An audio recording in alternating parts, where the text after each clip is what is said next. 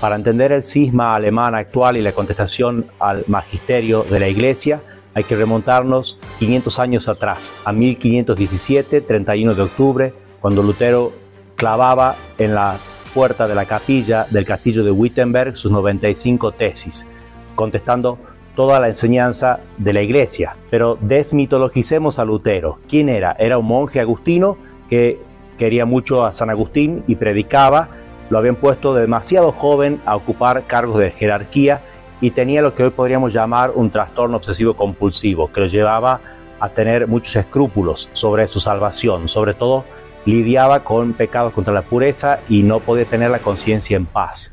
Entonces llega a tener lo que él llama la experiencia de la torre, donde según él Dios o una gracia le viene y le dice que en realidad el hombre es pecado, todo lo que hace es pecado, no puede hacer nada bien y en el fondo lo que va a enseñar luego no tiene libre albedrío.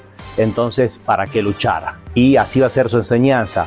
¿Para qué la ley de Dios? ¿Para qué los mandamientos si el hombre ni siquiera puede cumplirlos? Entonces solamente lo obligan a pecado y todo lo que hace el hombre es pecado. No tiene libertad y la gracia solamente lo justifica externamente. Como si Cristo pusiese un manto sobre él, lo esconde y lo hace pasar por la puerta de atrás al cielo. El hombre no es más, según él, que un montón de estiércol cubierto por nieve y así parece blanco. Esa concepción del hombre tan pesimista y tan negativa también se expande a la concepción de la sociedad. La sociedad también es algo malo para Lutero, mala va a ser la iglesia, entonces cada uno va a poder fundar su propia iglesia, que es lo que hace Lutero, y luego las 35.000 sectas protestantes que existen hoy en día. Se partió Alemania, se partió Europa, se partió la cristiandad y aún seguimos pagando las consecuencias, porque capitalismo, también el marxismo nacieron de eso. Hasta el darwinismo salió de esas tesis luteranas. Conocemos sobre todo a Lutero por su sola fidei y sola scriptura, o sea, la idea de que el hombre solamente se salva por tener fe. No tienen ningún mérito ni sentido las obras que pueda hacer el hombre, porque son todas simplemente malas. Con eso obviamente contradice las enseñanzas de la iglesia, toda la tradición de la iglesia y hasta las Sagradas Escrituras. Por eso no va a tener ningún problema en sacar libros de las Sagradas Escrituras que le son molestos a su doctrina y en rechazar totalmente la tradición de la iglesia. ¿Qué es la tradición de la iglesia? Son las enseñanzas de Cristo que dejó en forma oral, de las cuales una parte se puso como sagradas escrituras, pero todo el resto fue transmitido a través de los legítimos sucesores de San Pedro y de los apóstoles, que son el Papa y los obispos. Él va a negar toda la tradición y se va a quedar solamente con la escritura, pero su escritura y la hace traducir por unos judíos que tratan un poco de tirarlo para el judaísmo y él cree que los va a convertir al luteranismo, pero ninguna de las dos cosas funciona. Solamente nos queda una Biblia protestante que es falsa. Se cuenta que hace quemar el código de derecho canónico y también los escritos de Santo Tomás de Aquino. No sabemos si realmente los hizo, pero es verdaderamente la actitud que tuvo hacia todos esos grandes pensadores de la fe católica, simplemente rechazarlos y ponerse a él como su propio papa y su propia autoridad y su propia revelación.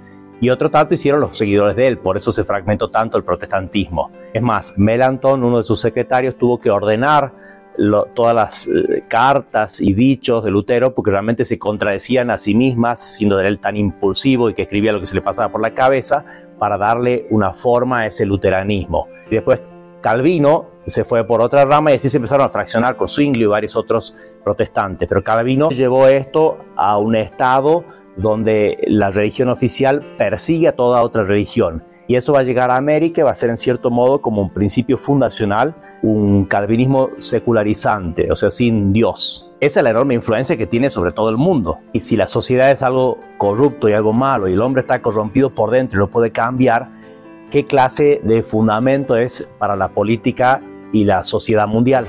Caen con Lutero todos los sacramentos, va a haber una discusión entre ellos si no se ponen de acuerdo en qué es la misa. Es para ellos la cena del Señor, pero hay un montón de discusión también sobre el bautismo. Todo lo demás, matrimonio, órdenes sagrados, todo eso cae, simplemente no existe, aunque esté contenido en la revelación incluso bíblica pero Lutero lo va a negar completamente y cae obviamente el Papa y toda la jerarquía. Ahora, ¿cómo se gestionó esta crisis? Y esto es importante para entender ahora cómo gestionar esta crisis en la que estamos viviendo en estos momentos. Hubo una reacción antes de Lutero se veía ya la ignorancia enorme que había en el pueblo y cierta corrupción. De paso digo, Lutero no reacciona contra la gran corrupción moral que había en la iglesia, que lo había espantado en Roma cuando fue. Fue a Roma simplemente porque estaba buscando de alguna forma solucionar sus problemas de conciencia. Él quería indulgencias, quería algo que le calme los escrúpulos que tenía que no podía vencer. Fue allá, obviamente no lo consiguió porque lo que buscaba él no existe. Y no se quejó en ese momento en nada de lo que haya pasado en la corte pontificia, en los estados pontificios, ni ningún otro tipo de escándalos que haya visto supuestamente.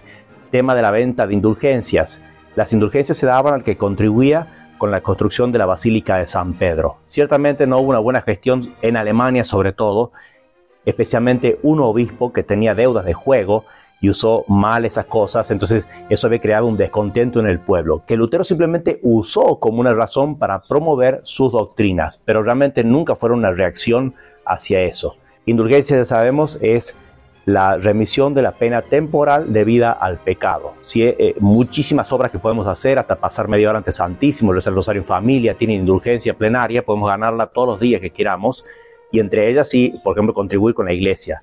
Pero eso verdaderamente no era una venta literalmente de indulgencia, simplemente un premio de indulgencia a, tantísimas eh, obras que hay buenas que la iglesia quiere promover.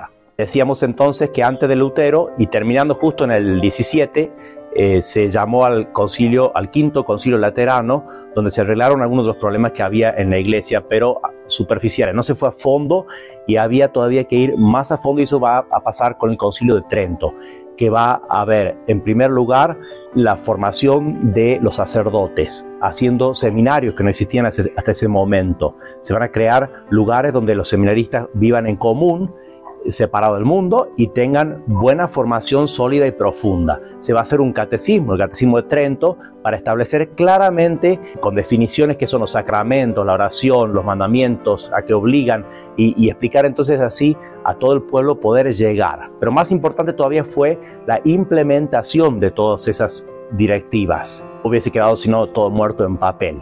Y ahí donde juega la parte más importante y lo que ahora hace más falta que nunca, lo más difícil quizás, es que tú y yo nos hagamos santos. Eso pasó en ese momento, la contrarreforma de los santos. Hubo muchísimos santos. Dios suscitó a San Ignacio de Loyola, San Francisco Javier, San Pedro Fabro, San Pedro Canicio, el apóstol de Alemania, justo en esos lugares protestantes, Santa Teresa de Jesús, San Juan de la Cruz, San Felipe Neri, San Camilo de Lelis y una larga lista impresionante y también en América, San Martín de Porres, Santa Rosa de Lima, Santo Toribio de Mogrovejo, eso estoy hablando solamente de Perú y, quizás muchísimos más eh, que no sabemos, pero que fueron la verdadera respuesta a este desafío.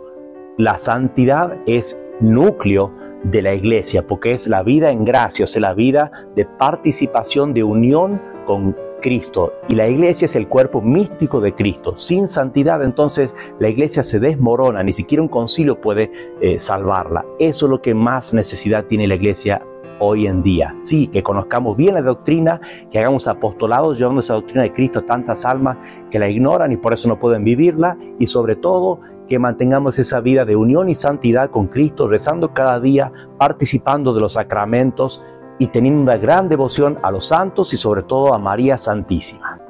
Déjanos por favor tu comentario diciendo qué te ha parecido este video, qué se puede hacer por la iglesia, qué quieres hacer por la iglesia y danos un like, comparte con tus amigos y nos vemos en el próximo.